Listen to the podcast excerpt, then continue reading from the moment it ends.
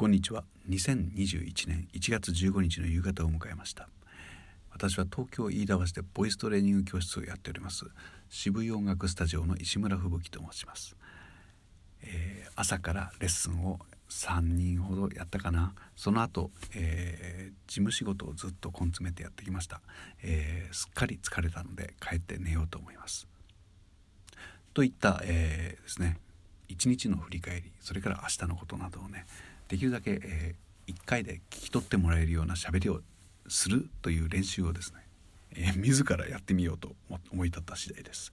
というのも二十、えー、何年とボイストレーナーをやってますけどもおしゃべりをちゃんと聞かせるということについてはあのもともと大変苦手。何を言ってるかわからない、えー、声が小さすぎると言われて育ったものですから、えー、それを、えー、今更ですが、えー、鍛え直してみようと思った次第です。制限時間は1分。また明日よろしくお願いいたします。